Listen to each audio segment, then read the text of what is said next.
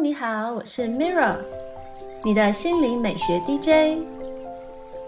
今天要分享的是创造奇迹的心灵小对话。心灵的力量是无限的，我们都是可以创造奇迹的魔法师，也都能选择心灵要前往的方向。今天为大家点播一段来自加伯利·伯恩斯坦的心灵练习。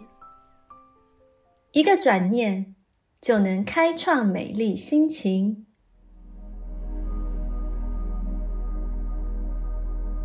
今天的心灵对话主题是：自助而后人助。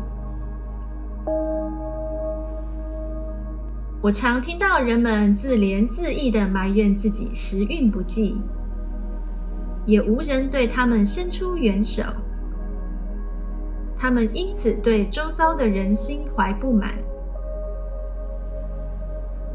然而，这样做其实就已让自己在无形中进入受害者模式。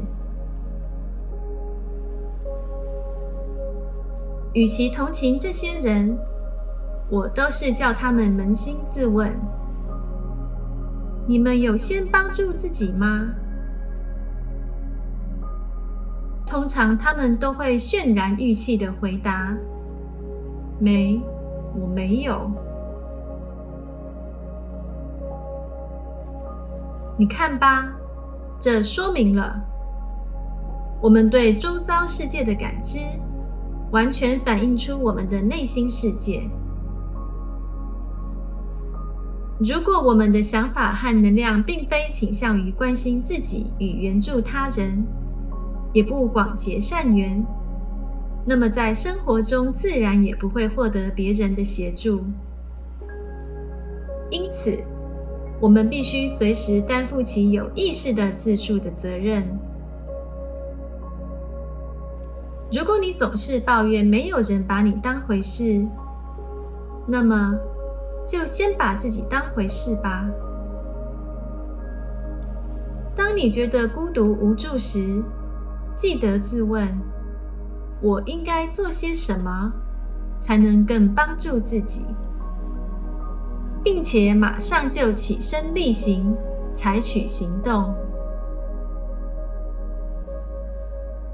一些简单而正确的自助举动。就能大大改变你的态度和发生的事，像是多对自己说些能强化自我能力的鼓励话语，又或是适时寻求他人的协助。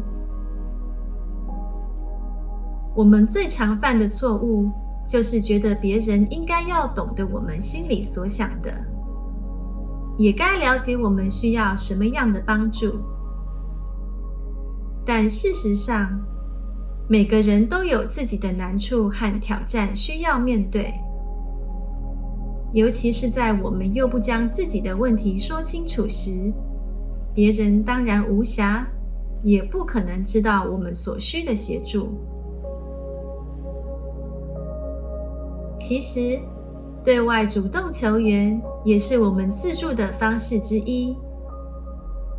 虽然开口请人帮忙需要勇气，但回报却是可观的。不只是因为你借由话语表达自己的想法，能因此获得关怀与协助。另外，你也将深化与助人者之间的关系，拉近彼此的距离。开口请求帮忙只是一个小小的举动。但你的生活却可以立即获得巨大的改善，请相信，这样小小的改变就可以让自己从无助的受害者转变成可以照顾自己、改变自己人生的强者。